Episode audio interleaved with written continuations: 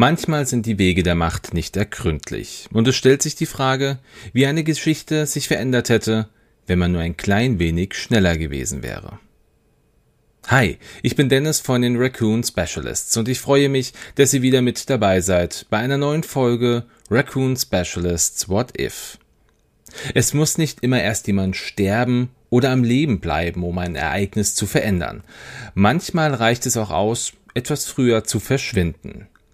Und eine solche Situation habe ich in Episode 5 entdeckt und die schauen wir uns heute mal etwas genauer an. Viel Spaß bei dieser Folge.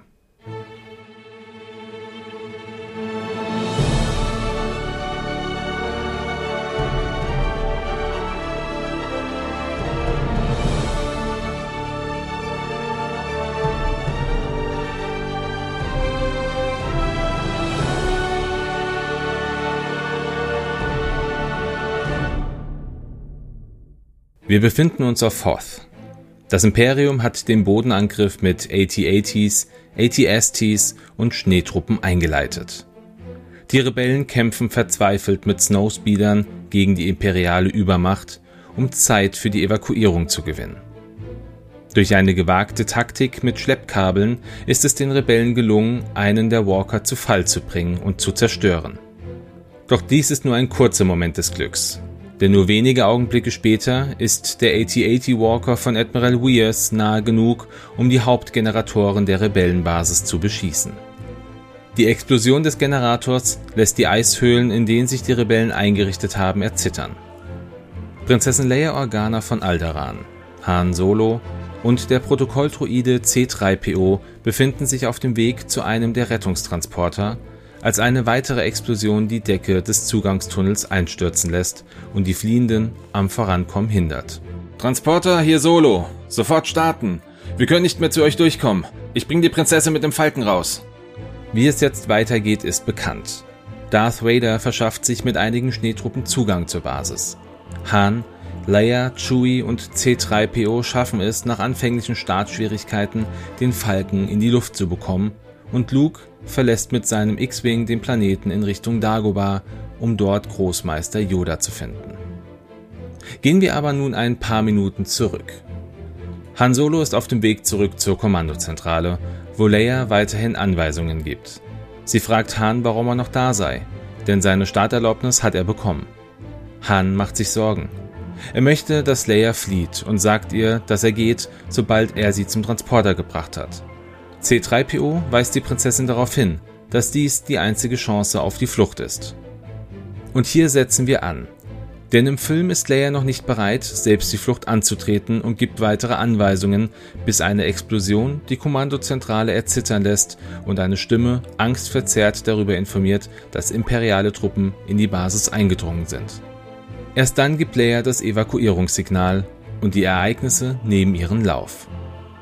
Was wäre aber passiert, wenn Leia die Evakuierung nur einen Moment früher ausgerufen hätte und direkt mit Han zum Transporter geeilt wäre? Keine Angst, ich verschwinde schon. Zuerst werde ich sie aber zu ihrem Schiff bringen. Gibt Han in Sorge, aber auch betont schnippig in die Richtung der Prinzessin von sich. Auch C3PO redet auf Leia ein und informiert sie, dass dies die einzige Chance sei. Leia hält einen kurzen Moment inne. Zwei Herzschläge vergehen, die für sie wie eine Ewigkeit erscheinen. Sie haben recht. Commander, geben Sie das Evakuierungscodesignal und dann raus hier, brüllt Leia in Richtung des Commanders, der die Bodentruppen überwacht. Han, der sich nicht bitten lässt, greift Leias Arm und zieht sie hinter sich her. Na los, kommen Sie schon, Hoheit, wir kommen noch zu spät zu Ihrem Abflug. Und obwohl Leia weder den Ton noch die Geste für gut heißt, lässt sie es geschehen. Als sie die Kommandozentrale verlassen haben, hören beide noch eine Stimme im Funk. Imperiale Truppen sind in den Stützpunkt eingedrungen. Imperiale Truppen sind. Der Funk reißt ab. Doch das bekommen Han, Leia und C3PO auf ihrer Flucht nicht mehr mit. Sie rennen durch die Eiskorridore in Richtung des Sammelpunkts, an dem die letzten GR-75-Transporter darauf warten, abheben zu können. C3PO, der nicht so schnell wie Han und Leia ist, bleibt einige Schritte zurück, als eine Explosion an der Oberfläche die Gänge zum Beben bringt. Han kann Leia gerade noch von den herabstürzenden Eisbrocken retten. Oh, das war knapp. Sie haben die Hauptgeneratoren getroffen. sagt Han, zwar erleichtert, aber gleichzeitig auch sehr angespannt. Hinter den Eisbrocken, die den Gang versperren, hört man die Stimme des Protokolldruiden. Wartet, so wartet doch. Ich bin verloren. Hey, Goldjunge, sieh zu, dass du zum Falken kommst und sag Chewie, dass er ohne uns starten muss. Ich werde die Prinzessin zum Transporter schaffen und wir treffen uns am Sammelpunkt. Ohne auf die Antwort des Druiden zu warten, zieht Hahn Leia erneut am Arm mit sich. Beide eilen durch die von Explosionen erschütterten Gänge und kommen nach einigen Metern an die Oberfläche des Eisplaneten. Sie sehen, wie just zwei Truppentransporter, von zwei X-Wings eskortiert, abheben. Etwas weiter entfernt können sie die letzten verbliebenen Transporter ausmachen und eilen auf diese zu. Auf halber Strecke sehen sie Luke, der sich zu seinem X-Wing schleppt. Er wirkt angeschlagen. Doch es bleibt keine Zeit, um sich um ihn zu kümmern. Sie müssen zum Transporter gelangen. In der Rebellenbasis ist C3PO gerade bei Chewie und dem Falken angekommen und gibt die Anweisung von Hahn weiter. Chewie brüllt mehrfach auf und stapft in den Falken, um diesen zu starten. Mehrere Schläge gegen die innere Hülle des Schiffs, viel Gebrüll in Chiriwuk und wenig später hat Chewie es geschafft. Der Falke hat Energie. Vor dem Frachter jedoch haben sich bereits mehrere Schneetruppen mit mobilen Geschützen aufgestellt und das Feuer eröffnet. Da Chewie aber nicht in der Lage ist, die Geschütze und den Transporter gleichzeitig zu steuern, entscheidet er sich, die Leistung auf die Heckschilde und die Triebwerke aufzuteilen und hebt ab. Chewbacca! Ertönt die mechanische und gleichzeitig mahnende Stimme von C3PO. Mir ist aufgefallen, dass der Hyperantriebsmotivator beschädigt ist. Wir können unmöglich auf Lichtgeschwindigkeit gehen. Erneut brüllt Chewie wütend und schlägt auf die Konsole ein. Es tut mir leid, aber ich trage an diesem Problem keine Schuld. Du bist der Mechaniker, ich ein Protokolldruide. Du wirst einen Weg finden. Der Falke verlässt die Höhle und Chewie steuert den Frachter nicht in Richtung des Orbits des Planeten, sondern bleibt in der Atmosphäre, um nach einem geeigneten Landeplatz zu suchen, an dem er die Reparatur des Schiffs vornehmen kann. Es dauert nicht lange, bis ein solcher Platz gefunden ist und Chewie landet in einer Eishöhle.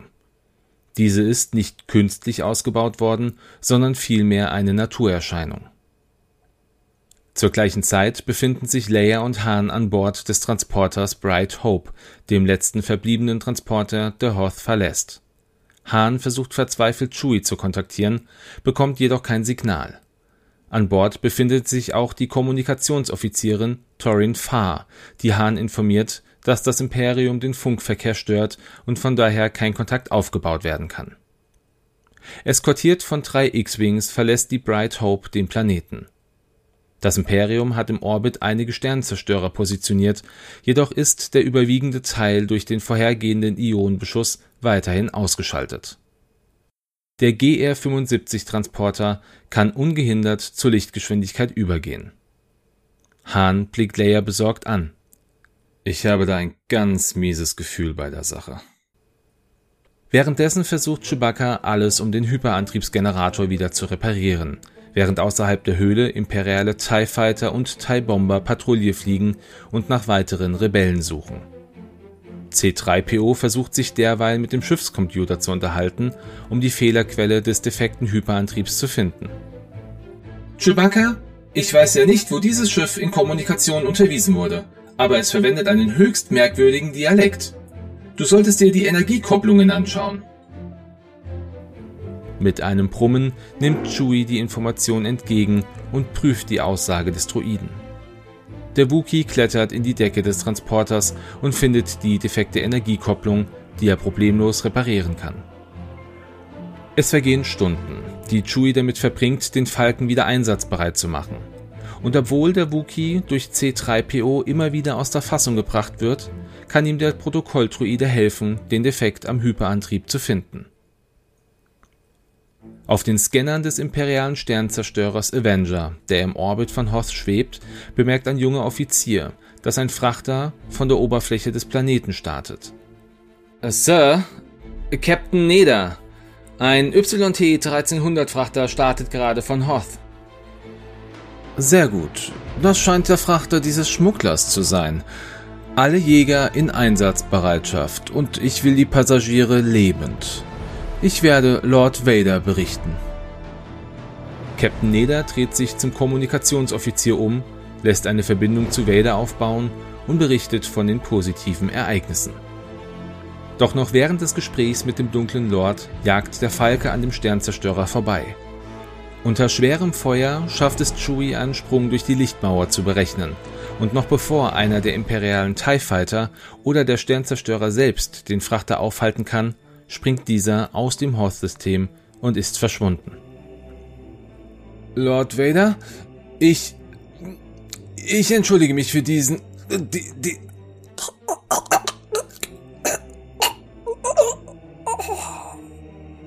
Captain Neder wirkt und bekommt keine Luft mehr. Das Hologramm, das auf der Brücke des Sternzerstörers vor Neder steht, hat seine Hand ausgestreckt und Vader wirkt den Captain der Avenger mit Hilfe der Macht. Neder geht in die Knie und stirbt. Das Hologramm verblasst. Nach einiger Zeit erreichen Chewie und C3PO den geheimen Sammelpunkt der Rebellen. Der Falke dockt an der Lazarettfregatte Redemption an wo Chewie freudig von Han in Empfang genommen wird. Der Wookie erklärt, dass der Protokolldruide tatkräftig bei der Reparatur des Falken geholfen hat und der Schmuggler bedankt sich. Sir, ich muss Ihnen aber sagen, dass Ihr Schiff in einem sehr schlechten, wenn nicht sogar desolaten Zustand ist. C3PO dreht sich zu einem der Aussichtsfenster und blickt auf den Falken, während er weitererzählt. Doch Han ist nach kurzer Zeit schon genervt und verlässt zusammen mit Chewbacca den Aufenthaltsraum, ruft ihm aber noch zu. das war gute Arbeit, Goldjunge. Auf Dagobah angekommen, trifft Luke auf Jedi-Großmeister Yoda, der ihn nach einigen ernsten Gesprächen mit dem Machtgeist von Obi-Wan auszubilden beginnt. Luke bleibt dank R2D2 in Kontakt mit seinen Freunden und weiß, dass diese in Sicherheit sind. Lukes Training ist schwer und mühselig. Doch der junge Mann spürt, dass er sich nur als ausgebildeter Jedi Darth Vader stellen kann. Die Grundausbildung dauert mehrere Monate. Eine Zeit, in der sich die Rebellenallianz neu formiert. Einige botanische Spione übermitteln dem Oberkommando der Rebellen, dass das Imperium einen neuen Todesstern im Endor-System baut. Sie erfahren, dass diese Superwaffe durch einen Schildgenerator auf dem Planeten bewacht wird. Han und Leia sowie C3PO und R2D2 bilden einen Stoßtrupp, um auf der Planetenoberfläche den Schildgenerator zu zerstören. Diesen Trupp schließt sich auch der nun zum Jedi ausgebildete Luke mit an. Die Rebellen stoßen während ihrer Mission auf die Ewoks, winzige, pelzige Zweibeiner, die es schaffen, mit ihren primitiven Waffen Gefangene zu nehmen. Doch dank C3POs goldenen Erscheinungsbild und dem fanatischen Glauben der Evox werden die Rebellen befreit und erhalten unerwartete Unterstützung durch die pelzigen Waldbewohner.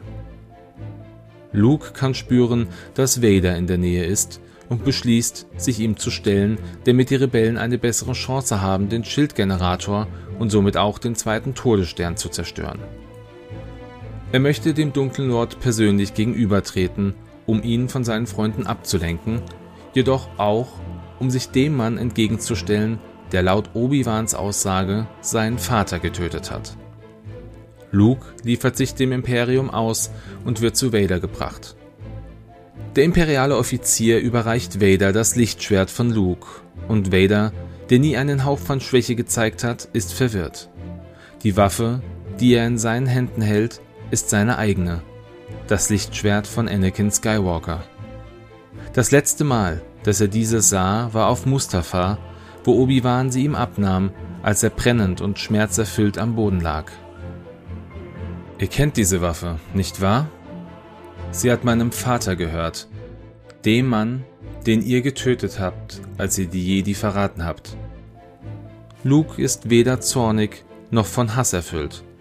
Er freut sich endlich den Mann gegenüberzustehen, der seinen Vater und auch Obi-Wan Kenobi auf dem Gewissen hat. Ich wusste es. Es kann nicht anders sein. Wir beide wurden belogen. Luke, ich habe deinen Vater nicht getötet. Ich bin dein Vater.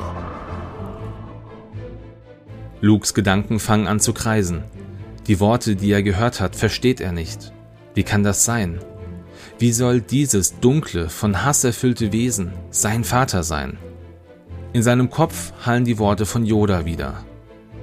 Zorn, Furcht, Aggressivität. Die dunklen Seiten Besitz ergreifen sie leicht von dir.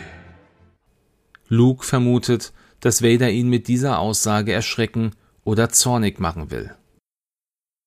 Der Imperator hatte vorhergesehen, dass sich ihm jemand entgegenstellen wird. Jemand, der stärker ist als er oder auch ich. Aber dass es mein Sohn sein würde. Ich wusste, dass du lebst. Ich habe deine Macht auf Yavin gespürt. Und habe dich auch gespürt, als du auf Hoth warst. Vader fasst einen Entschluss. Er möchte sich dem dunklen Griff des Imperators endlich entziehen. Er möchte über die Galaxis herrschen. Luke, komm mit mir. Und gemeinsam können wir als Vater und Sohn über diese Galaxis herrschen. Das Gesicht des jungen Jedis verfinstert sich. Doch er sieht keine andere Chance, als diesen Weg zu gehen und stimmt Vader zu. In seinen Gedanken kreist immer noch dieses eine Wort. Vater. Eine weitere Stimme hallt durch seine Gedanken. Die Stimme von Obi-Wan Kenobi, der ihm gesteht, dass er ihm die Wahrheit von einem gewissen Standpunkt aus erzählt hat. Nun realisiert Luke, dass Vader die Wahrheit gesagt hatte. Währenddessen schaffen es die Rebellen, dank der Hilfe der Evox den Schildgenerator zu zerstören, und im Orbit fliegt zeitgleich die Streitmacht der Rebellen auf den Todesstern zu. Vader bringt Luke zum Imperator, der sich freut, dass alles eintrifft, wie er es vorhergesehen hat. Er demonstriert Luke, dass der Todesstern, anders als erwartet, voll funktionsfähig ist, indem er eines der Rebellen Hauptschiffe mit dem Superlaser zerstört. Der Imperator, der Zorn und Hass erwartet, spürt nichts dergleichen. Luke ist ganz still, wartet ab und ist im Gleichgewicht mit der Macht. Zur gleichen Zeit führt Wedge Antilles die rote Staffel an und schafft es, zusammen mit Nora Wexley und Shara Bay in den Trakt des Todessterns zu fliegen. Shara lenkt einige der verfolgenden TIE Fighter ab und verschafft Wedge und Nora mit ihrem X- und Y-Wings die Möglichkeit, zum Reaktorkern der Superwaffe vorzudringen. Trotz des schweren Beschusses durch die letzten verfolgenden TIE Fighter und TIE Interceptoren, die Shara nicht ablenken konnte, können die beiden Jäger ihre Protonentorpedos abschießen und eine Kettenreaktion auf dem Todesstern auslösen. Der Thronraum des Imperators bebt aufgrund von mehrfachen, schnell aufeinanderfolgenden Explosionen. Luke dreht sich zum Imperator um und lächelt. Ihr habt versagt, Hoheit, meine Freunde haben auch diese Waffe des Imperiums empfindlich getroffen, und ihr, mein Vater und auch ich, werden bald sterben. Voller Hass zucken Blitze aus den Händen des alten Mannes, der so viel Leid über die Galaxis gebracht hat. Doch Luke schafft es, mit seiner bloßen Hand die Blitze abzufangen und auf den Imperator zurückzuwerfen. Vader wirft sich zwischen Luke und den Imperator und die Blitze treffen auch ihn. Vaders elektronische Konsolen wären irreparabel beschädigt. Sein Sauerstoff wird unterbrochen und sein Atem geht schwer. Er blickt erst auf seinen Sohn und dann zum Imperator. Sein Lächeln kann aufgrund seiner Maske keiner der beiden wahrnehmen. Vader greift nach dem Imperator und bekommt weitere Blitze ab. Die Konsolen auf seiner Brust versagen endgültig und mit letzter Kraft und der Nutzung der Macht schafft es Vader, sich und den Imperator in einen Schacht zu stürzen, wo beide in einem blauen Dampf vergehen. Luke muss fliehen, da ihm nur noch wenig Zeit bleibt. Er schafft es, sich an Bord eines TIE Fighters zu retten und vom Todesstern zu fliehen. Auf seiner Flucht sendet er sein Rufzeichen, Rot 5, damit ihm die Rebellen nicht angreifen. Nur wenige Augenblicke später explodiert der zweite Todesstern. In der gesamten Galaxis wird gefeiert, dass das Imperium besiegt wurde und dass der Imperator tot ist. Doch eine neue Regierung aufzubauen ist nicht leicht, denn die Rebellen als auch die restlichen imperialen Truppen sind militärische Gruppierungen und diese müssen sich erst wieder auf zivile Ziele einigen. Doch das ist alles der Wille der Macht. Weil Han und Leia nur ein wenig schneller waren, konnte hier der komplette Part rund um Bespin als auch um Jabba übersprungen werden. Somit wird Lando Calrissian kein aktiver Teil der Rebellenallianz, was nicht heißt, dass er sich vielleicht später doch noch anschließt. Auch leben Boba und Jabba weiterhin und können in der Galaxis Kopfgelder ausstellen und eintreiben. Luke hat seine Ausbildung bei Yoda beenden können und musste sich Vader nicht unvorbereitet stellen und er behält seine Hand. Er hat seine Emotionen unter Kontrolle und ist noch gefestigter, als er erfährt, dass Vader sein Vater ist und beide später auch dem Imperator gegenüberstehen. Ich finde diesen Ausgang der Geschichte besonders spannend, weil wir hier ganz klar erleben, dass selbst die kleinsten Begebenheiten Star Wars komplett verändern könnten. Und jetzt seid ihr dran. Was sagt ihr zu diesen Ereignissen? Habt ihr euch vielleicht auch selber schon mal Geschichten ausgedacht in einem Was wäre wenn Szenario? Lasst mich das gerne wissen und gebt mir auch gerne eure Meinung zu dieser als auch zu den anderen Folgen, die schon released worden sind. Schreibt mir also gerne einen Kommentar, liked das Video und lasst mir ein Abo da, wenn euch sowas interessiert, wenn ihr sowas nicht verpassen wollt und ihr kennt das Prinzip bei YouTube drückt auch noch die Glocke, damit ihr da immer eine Notification bekommt. Wenn ihr diese Folge jetzt aber auf einer der Podcast-Plattformen hört, dann schaut auch gerne in die Show Notes. Hier findet ihr noch die ein oder andere weitere Information über die Raccoon Specialists. Jetzt gibt's noch einen ganz besonderen Dank an zwei Personen, ohne die dieses Format in dieser Form gar nicht zustande gekommen wäre. Die musikalische Untermalung, die ihr mit Sicherheit schon gehört habt, die ist von Thomas Simek. Der war Feuer und Flamme, als ich ihn gefragt habe, Mensch, ich habe so ein Thema vor, könntest du dir vorstellen, für mich die Musik zu machen? Also Thomas, dir vielen Dank für deine ganzen Mühen und auch für ja wahrscheinlich die ein oder andere schlaflose Nacht. Der zweite besondere Dank geht an Izzy. Sie hat dieses Format im Grunde auch mit erdacht und unterstützt mich aktiv dabei, indem sie aktuell meine Texte, die ich hier präsentiere, gegenliest und das ein oder andere einfach ausmerzt, damit sich das etwas runder anhört. An dieser Stelle also ganz herzlichen Dank wirklich an euch beide. Ich bin super glücklich, dass ich euch habe und natürlich auch vielen Dank an alle Zuhörer beziehungsweise Zuseher. Und in zwei Wochen geht's weiter mit der nächsten Folge Raccoon Specialists What If. Hier werden wir uns einmal anschauen, was passiert, wenn ein junger Jedi in einem gewissen Raum einen gewissen Schritt wagt, den er vielleicht nicht hätte wagen sollen. Bis dahin aber möge die Macht mit euch sein.